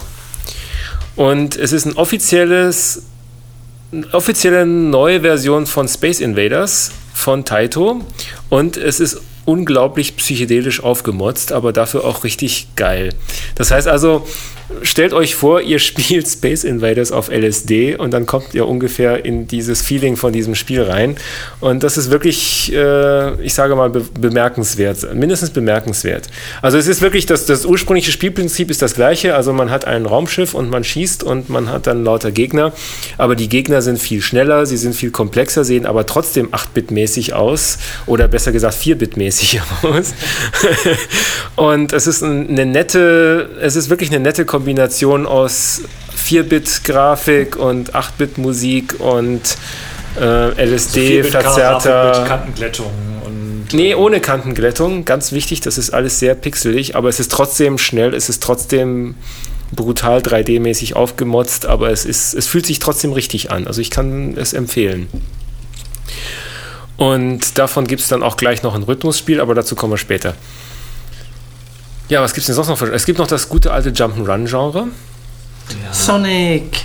Ha, Sonic ist auch wieder ein Spezialfall vom Jump and Run. Das ist ja mehr, mehr Run als Ich glaube, das der Jump. Urvater muss Donkey Kong gewesen sein. Ja, Donkey Kong. Donkey das Kong ist auf jeden Fall einer. Load, Load Runner. War Donkey das, Kong vor, das eher- war aber nach Das war, Donkey das war Kong. schon C64, da gab es ja schon Donkey Kong.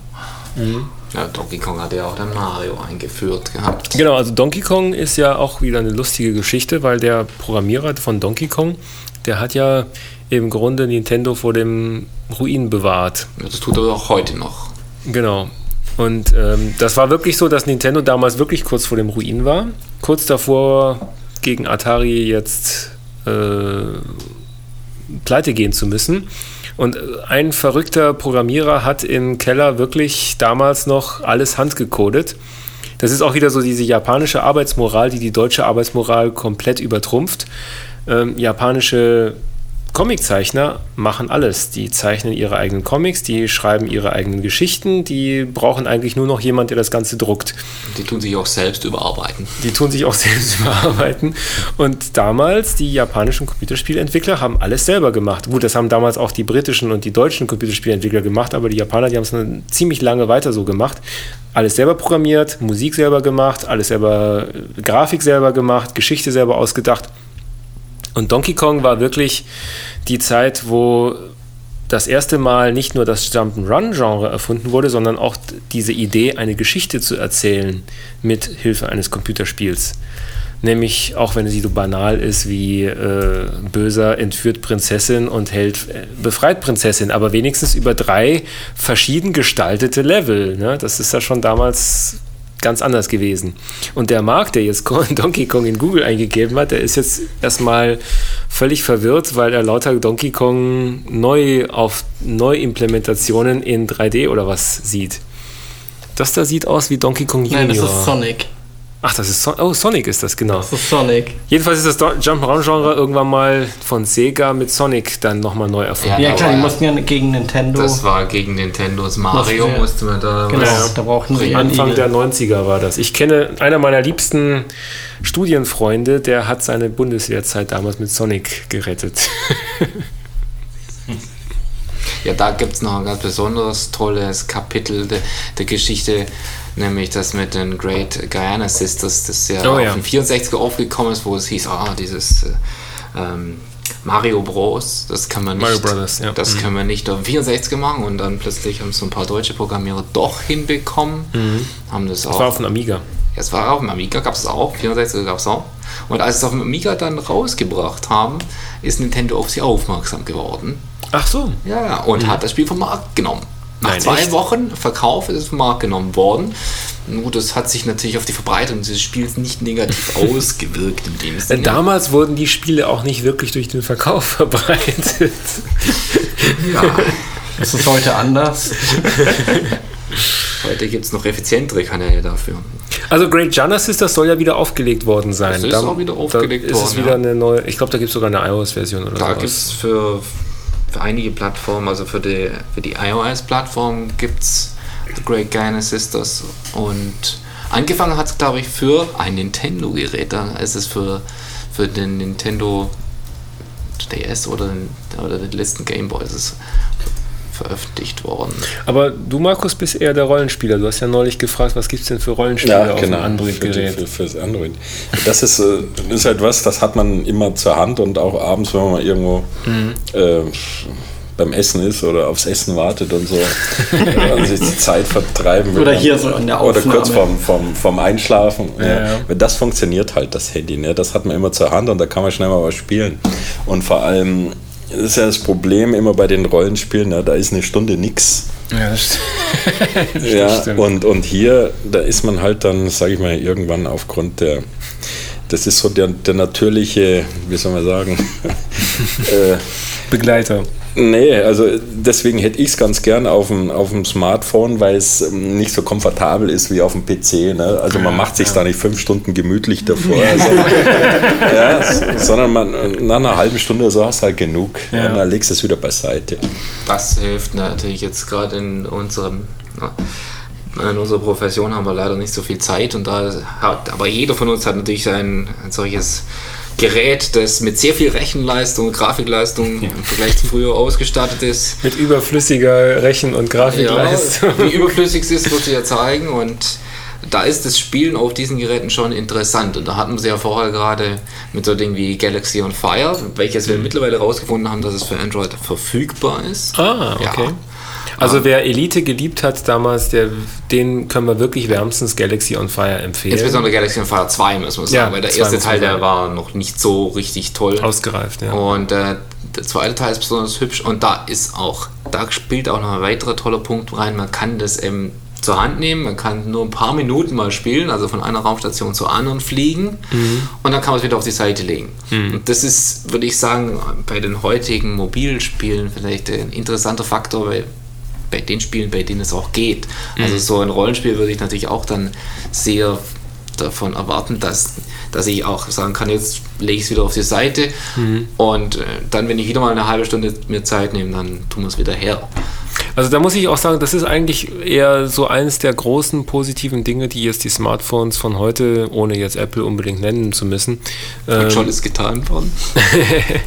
Nein, aber die, einer der großen Dinge ist, dass sie, dass sie es, dass sie wieder die guten alten, das heißt ja heute Casual Games, was völlig bekloppt ist, aber zumindest mal die guten alten Spielprinzipien wieder hoffähig gemacht haben. Denn wir erinnern uns, damals auf Spielkonsolen, C64 und so weiter, da waren es ja so diese einfachen Spiele, die wirklich Spaß gemacht haben. Donkey Kong oder Dick Duck ist ja auch wieder so eins dieser schönen Spiele.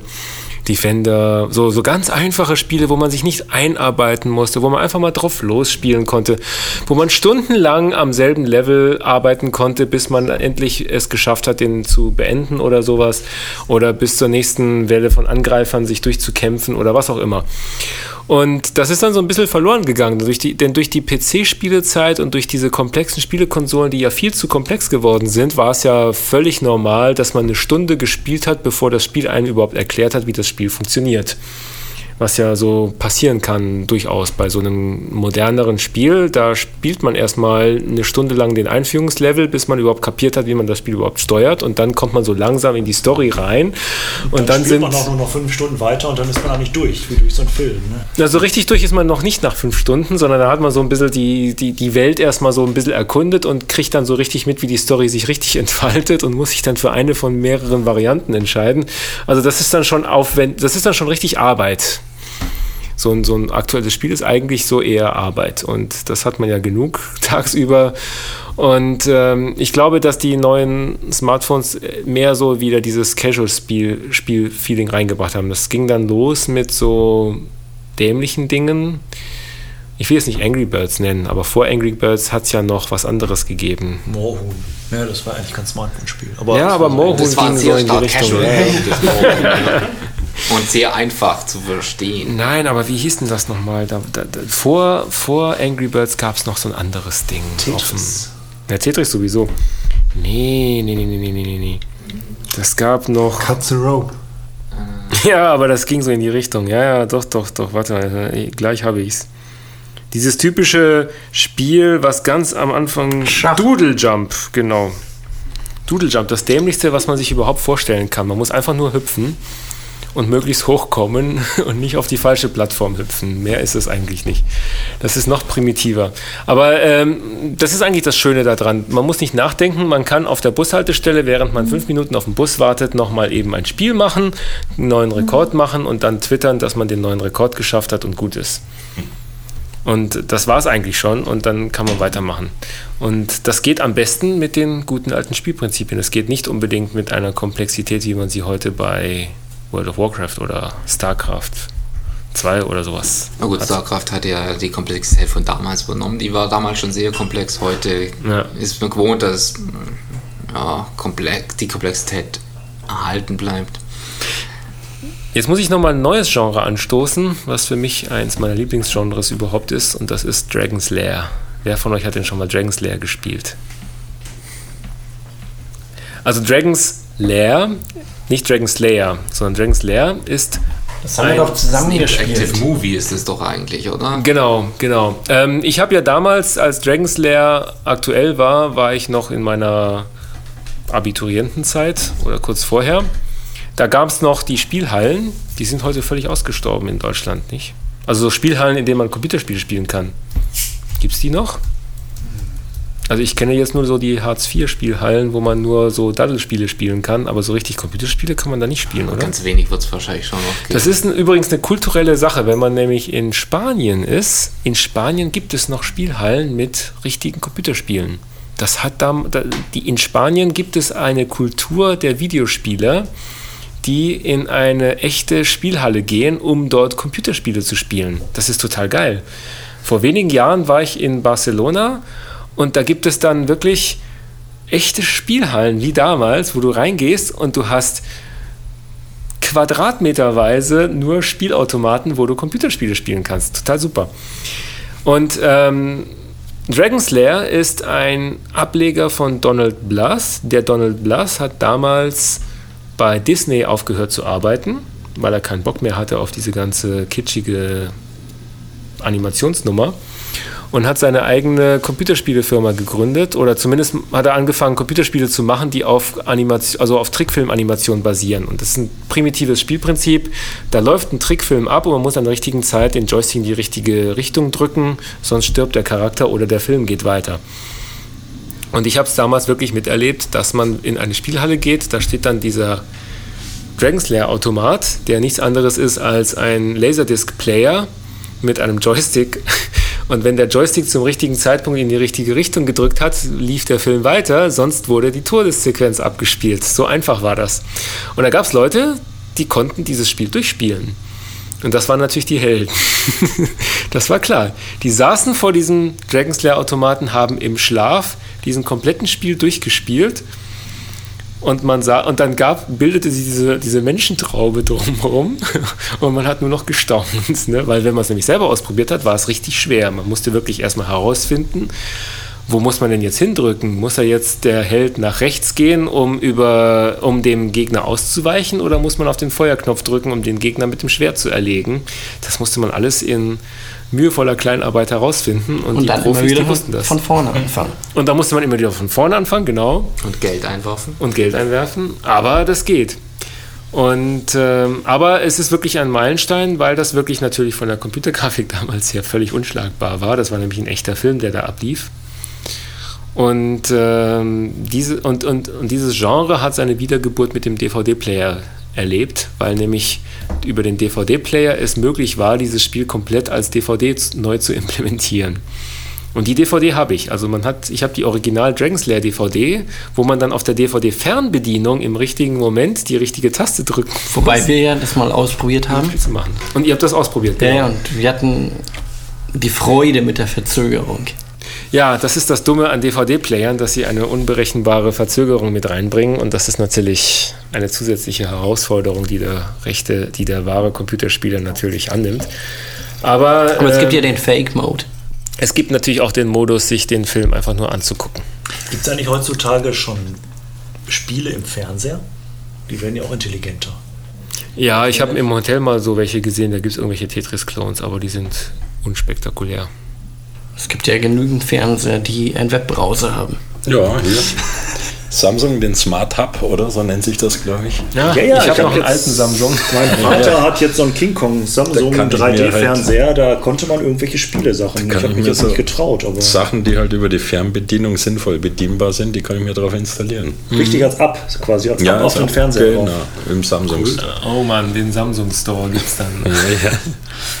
Also ich habe in Hotels ab und zu mal mitbekommen, dass es manche Hotels gibt, die haben Fernseher, wo eine Nintendo Spielekonsole eingebaut ist. Aber so ein richtig uralte Nintendo Entertainment System mit allen Spielen oder sowas drauf und dann. Äh, N64 hab, hatte ich letztens im Hotelzimmer.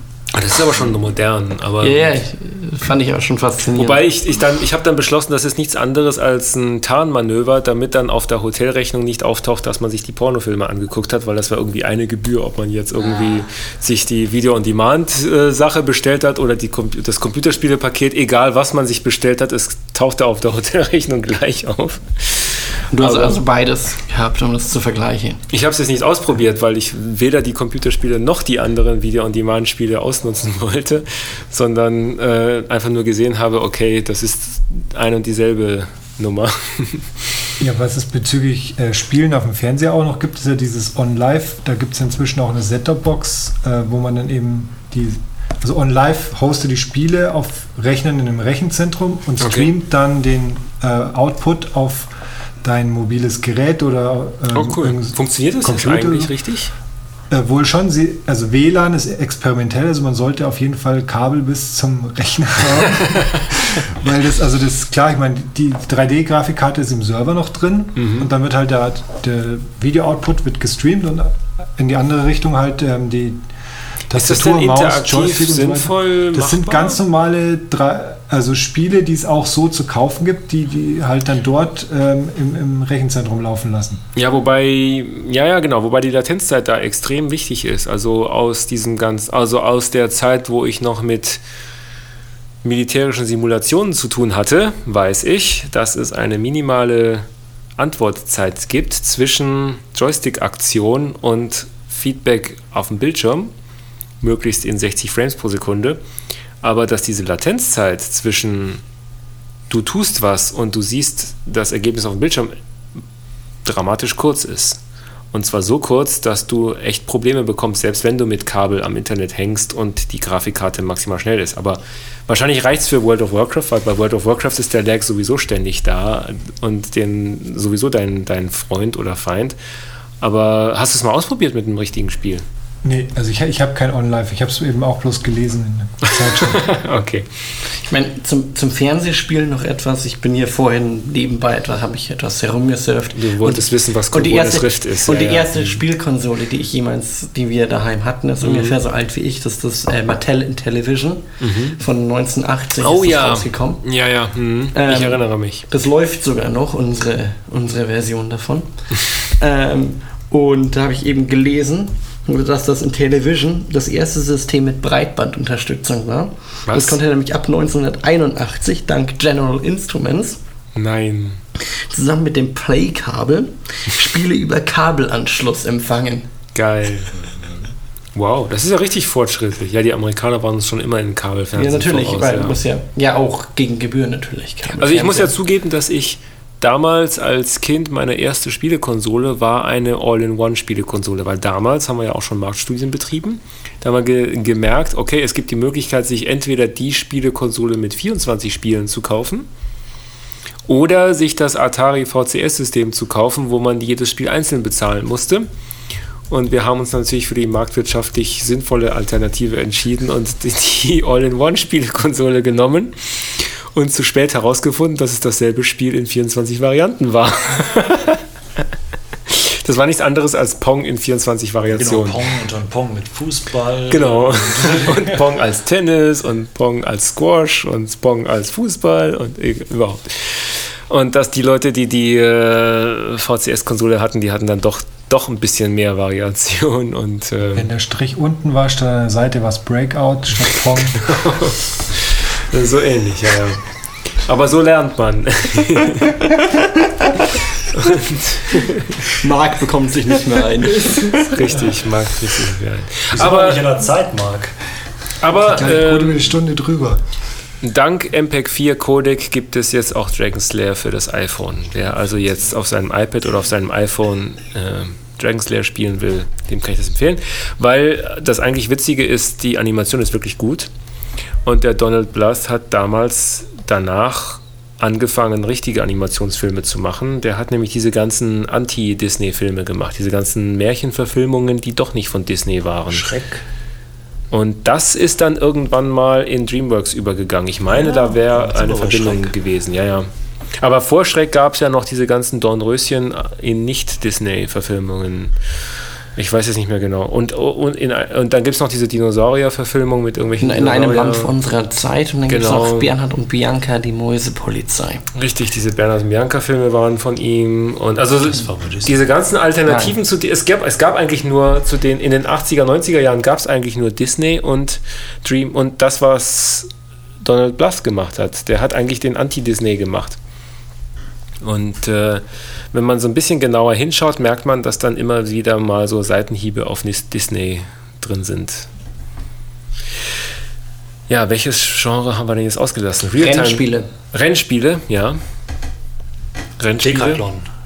Summer Games. Ich habe einen ganzen Sommer mit Outrun verbracht. Ich habe bei meinem Freund auf Amiga immer den, das Test Drive gespielt. Und ich habe Ja, immer verloren. Test Dann Drive hab ich richtig schlecht irgendwann war. meinen Joystick auseinandergenommen und habe so einen so einen Schalter, also so einen, einfach einen Kippschalter reingebaut, sodass ich praktisch nicht immer drücken musste zum Gas geben, sondern ich konnte Gas Kippen. an, Gas aus und ab dann habe ich gewonnen.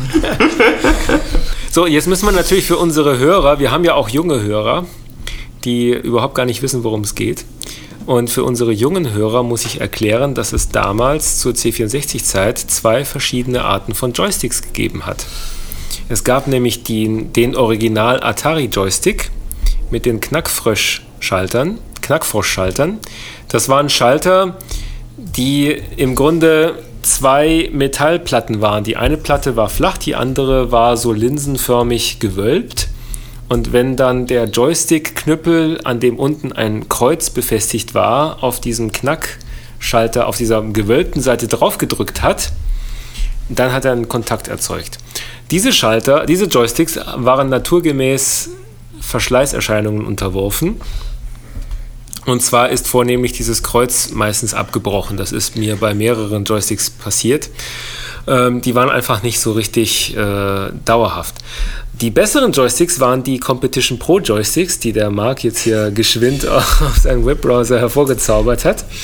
Die Competition Pro Joysticks waren nämlich die richtigen Joysticks. Das waren die, die hatten Mikroschalter. Mikroschalter sind die Schalter, die wirklich von der Elektronikindustrie dazu auserkoren worden sind, eine möglichst lange Lebenszeit zu haben. Das waren echte Schalter, die wirklich eine echte Mechanik hatten, die richtig geschaltet, die waren richtig teuer, die Competition Pro. Das war so 35 D-Mark Joysticks. Also so damals so ein Atari Joystick hat 15 Mark ge- gekostet.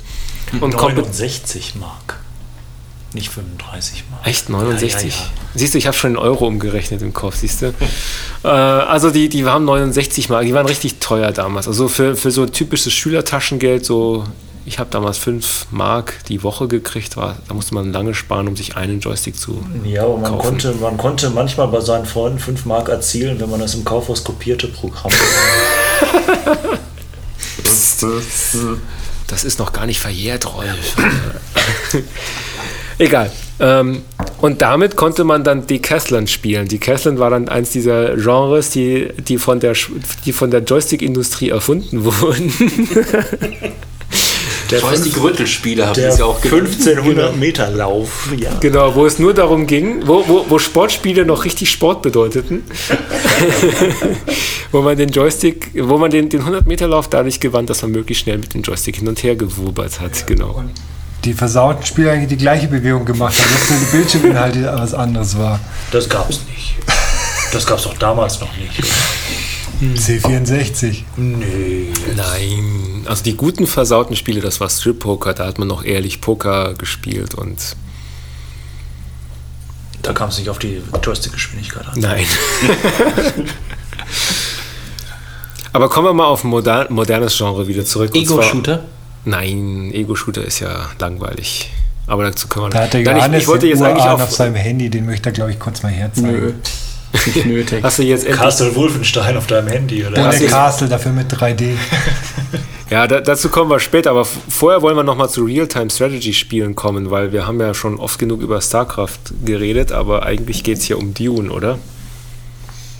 Ja, Weil Dune das ist eigentlich der Urvater von den Dune Real- 2, muss man sagen. Dune Weil Dune 2, 1 ja. war ein bisschen was anderes noch. Ja, Dune 2 ist eigentlich der Urvater der Real-Time-Strategy-Games. Relativ spät, noch nicht auf dem 64er. Das war noch Ami das war schon Amiga-Zeit. Es Ja, gab, gibt's auch PC PC. Ich habe es auf PC, PC war es auch gespielt. schon, ja. Naja, Damals gab es noch beides. damals waren die PCs noch so ein bisschen die, die. Ja, ich habe das auch. Ja, ich Dafür- PC dafür war, ein schon, kurzes- war schon besser und schneller. Ein Zitat aus einem meiner Programmierbücher, äh, 3D-Programmierung am PC. Ging primär um Basic. Also man kann sich ungefähr ausrechnen, von wann das ist.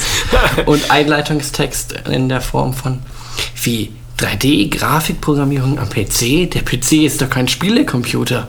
ja, genau. Mhm. Und so fühlte sich dann auch Dune auf dem PC an.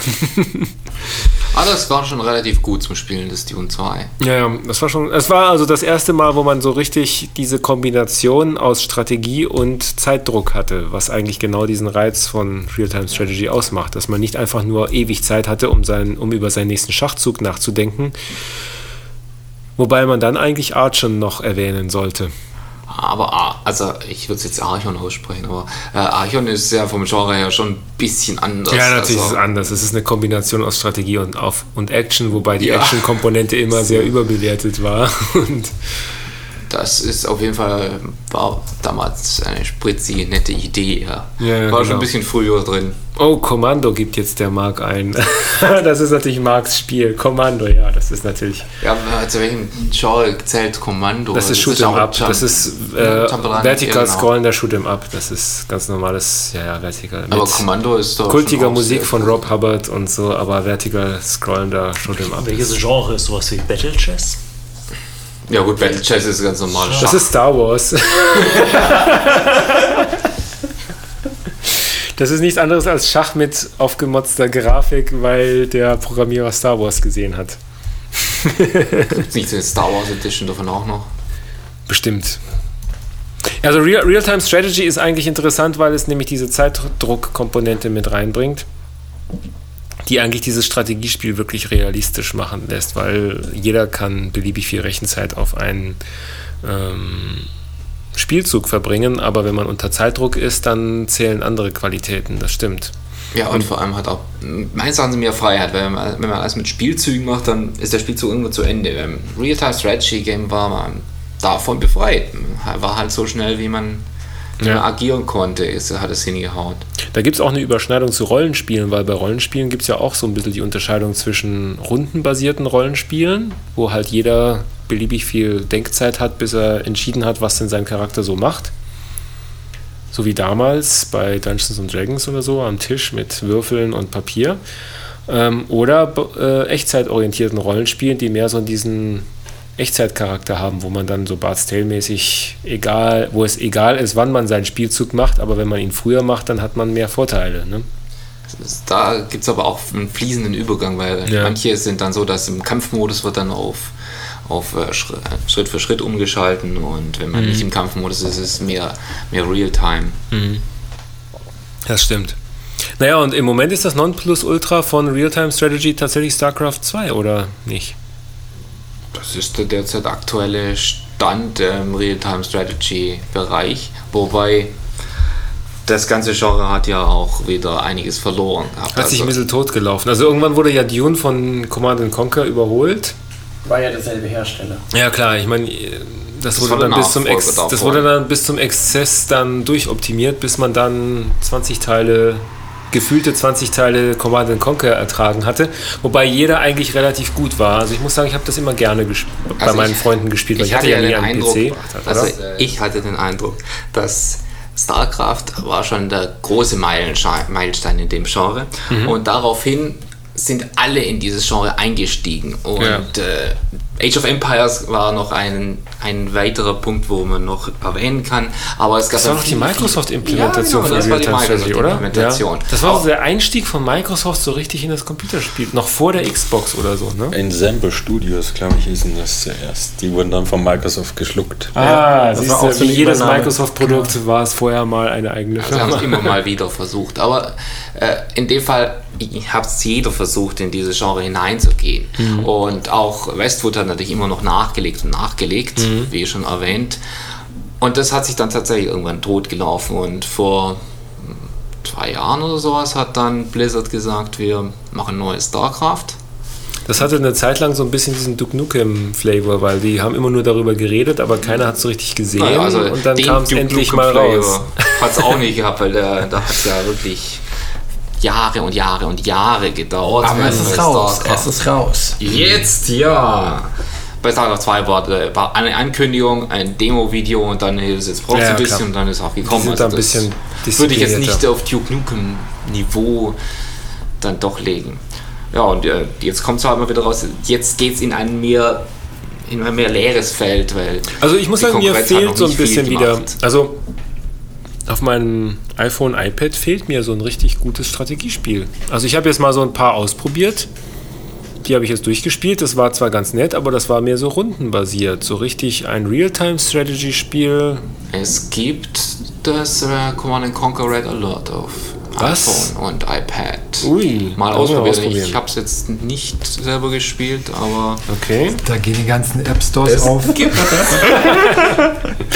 schon kriegt äh, Also ich- nicht mehr ich kann- Westwood Electronic Arts wieder Umsätze. Also was ich empfehlen kann, ist... Prozent bekommst du? äh, Ich muss mal zurückspulen.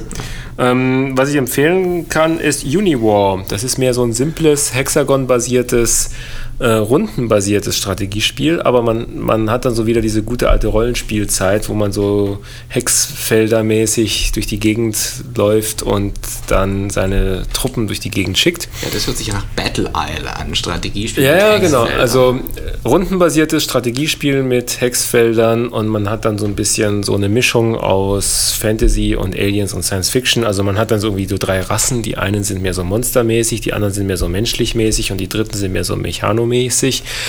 Und die bekriegen sich halt gegenseitig und das ist eigentlich ganz nett.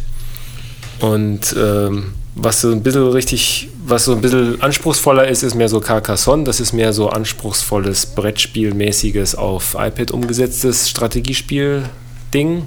Das kann man auch gegenseitig spielen, aber so Echtzeit. Strategiespiel mehr habe ich noch nichts gesehen. Also da Ja, das probiere ich gerne mal Red Alert aus, ja. Das wäre mal. Was fürs nächste Mal. Zum Schluss würde ich mal so ein bisschen die Frage in der Runde stellen, welches Genre denkt ihr denn ist Minecraft? Ja, das ist mehr so die Art von Genre, die neu ist, die deswegen interessant ist, weil sie eigentlich gar keine, gar keine Grenzen mehr so bietet. Na gut, es gibt die Farlands. Bitte? Die Farlands gibt's. Da hört der, der Terrain-Generator auf zu funktionieren. Also es ist Ja, gut, ewig. okay, aber bis man da hinkommt, dauert es schon. Aber ich, ich meine, die Idee ist halt, das ist schon, dass man, man ist nicht festgelegt, irgendein Ziel zu erreichen, sondern man kann im Grunde sich überlegen, was man machen will oder nicht. Na gut, das war ja bei Elite schon, wenn man da. Ja, bei Elite konnte man keine beliebigen, man, man konnte keine Turing-Maschine in Elite bauen. Und das kann man bei Minecraft schon. Und das ist eigentlich das, was mich als Informatiker interessiert. Wenn man nämlich in einem Spiel eine Turing-Maschine bauen kann, dann kann man prinzipiell alles damit machen. Also Das eine ja hundertprozentige jetzt- Turing-Maschine kann man nicht bauen, weil ja das Band nicht unendlich ist. Ja, ja, gut, okay, Ganz aber, genau darauf achten. aber das ist ja nie unendlich, das Band. Ja. Aber, äh, aber es ist zumindest mal gut genug. Das wäre mal ein Ansatz, die Cloud als unendlich zu sehen. Aber, es, äh, aber das, sind, das, ist, das ist das Witzige, man kann halt in Minecraft fast alles machen. Und man ist nicht so festgelegt auf irgendein bestimmtes Ziel, das man erreichen muss. Und das ist eigentlich interessant. Das ist auch so ein bisschen das, wo sich die Geister scheiden. Die einen, für die einen ist es dann zu komplex, die, die geben dann auf und die sagen dann, da weiß ich ja nicht, was ich machen soll. Und dann spiele ich doch lieber Tetris oder Moorhuhn oder Angry Birds. Und die anderen, die sagen dann, oh cool, ich kann eine Turing-Maschine in Minecraft implementieren. Das mache Wobei ich man ja jetzt. jetzt eine Tool-Maschine nicht unbedingt in Minecraft implementieren muss. Also das Spiel, Ja, der andere Spielzweck ist eigentlich ja nicht unbedingt äh, damit ewige Ja. Automaten und ähnliches zu bauen. Aber das Witzige ist, wenn dann einige Leute die Enterprise nachbauen in Minecraft oder. Das machen sie normalerweise aber auch. Wer hat denn schon mal Minecraft Redstone. gespielt? Also ich muss zugeben, ich habe es noch nicht Ja, gespielt. ich hier, habe nur ja. davon gelesen. Was ist eigentlich das letzte, vielleicht mal zum Schluss? Jeder sagt einfach mal, was das letzte Spiel ist, was er gespielt hat. Fang du mal an. Was ist das letzte Spiel, Computerspiel, was du gespielt hast? Oh, der Markus muss jetzt das ist das nachdenken. letzte Spiel. Risen. Risen. Ri- Ryzen. Ryzen. R-I-S. Ryzen. Ryzen. Der Nachfolger von äh, wie Gothic. Also ein Rollenspiel, ja. Rollenspiel. Ah, stimmt. Okay. Gothic 3 war ja da von, Also ein Horror-Rollenspiel. Wo man halt die Welt retten muss. Ne? nee, Kleiner nee, fangen wir war- nicht an. Das war, nee, nee, eine Insel war das irgendwie von so einem Feuertitanen. Und man spielt sich halt da so als, als Schiffbrüchiger dann nach oben und, und kämpft halt, äh, Cool. löst Quests und, und, und äh, tötet Monster und andere Schergen und gewinnt halt so an Stärke und, und, und, und Skills, also an Fähigkeiten dazu. Ne? Und der Reiz ist der in der Story, in der Grafik, in der Ja, ich Mechanik? meine, es ist halt, äh, es, gibt, es gab seinerzeit äh, schon mal das Gothic, Gothic 1, dann gab es das Gothic 2, dann das Gothic 3, wo es das Desaster da gab, mit, ähm, dass das so buggy war, weil es so eine riesen Ein Landschaft war. anderen, ja. und dann wurde äh, Greenwood, nee, nee, wie hießen die? Ähm, ja, auf jeden Fall wurde das auch von der Community dann sozusagen zu Ende gebracht. Und, und, und Risen war, oder Ryzen war halt dann der offizielle Nachfolger davon, der dann auch wieder spielbar war. Mhm. Also ich fand's gut, mir hat's gefallen. Cool. Rolf, was ist dein gebe Spiel? zu Angry Birds. Angry Birds. Ich, ich finde Angry Birds gut. Es erinnert mich an Artillery Duell auf dem C64. Das letzte, was ich gespielt habe, das heißt Prelude of the Chambered.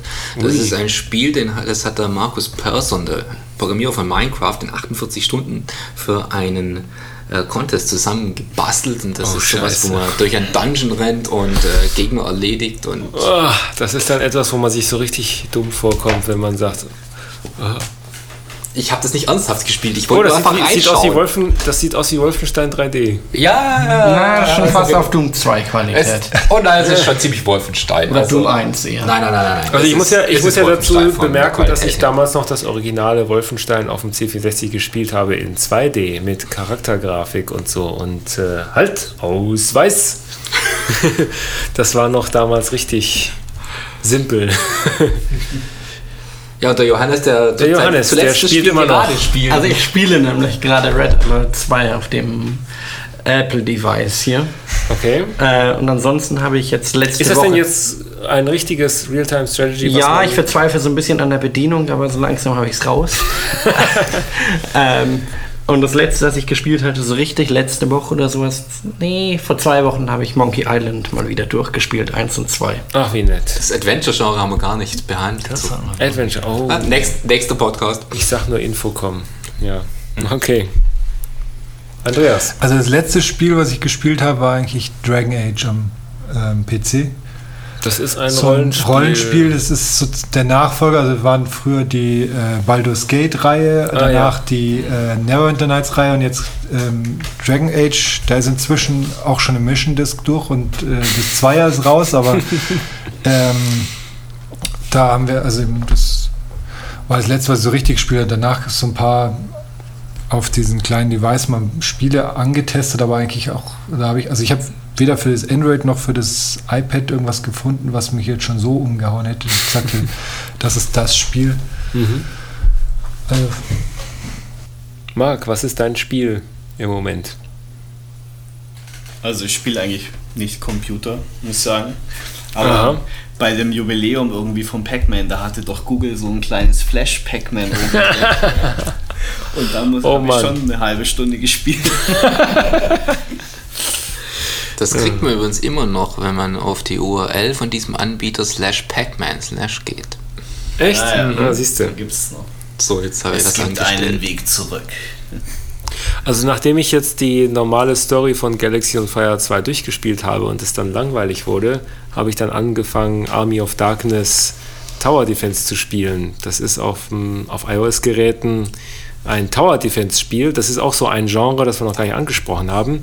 Da geht es halt darum, du hast irgendeine Festung und die musst du verteidigen. Das heißt, es kommen in Wellen immer so Angreifer und man hat dann zwischen diesen Wellen Zeit, seine Festung neu auszubauen oder aus, stärker auszubauen.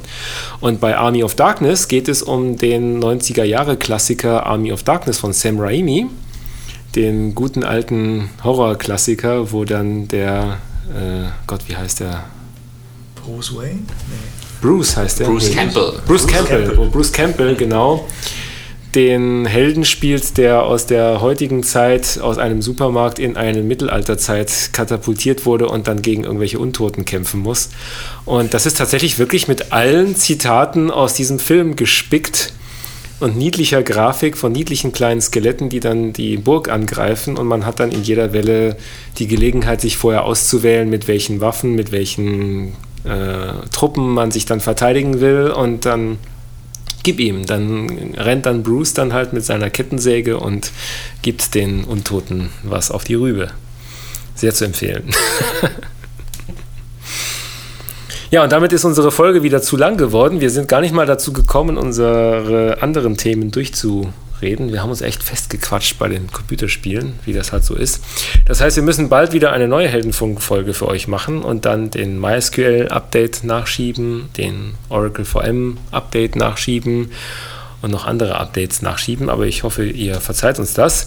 Und bis dahin sage ich einfach mal Danke fürs Zuhören. Die Show Notes aber nicht alle Links auf alle Computerspiele. Das schaffe ich nicht.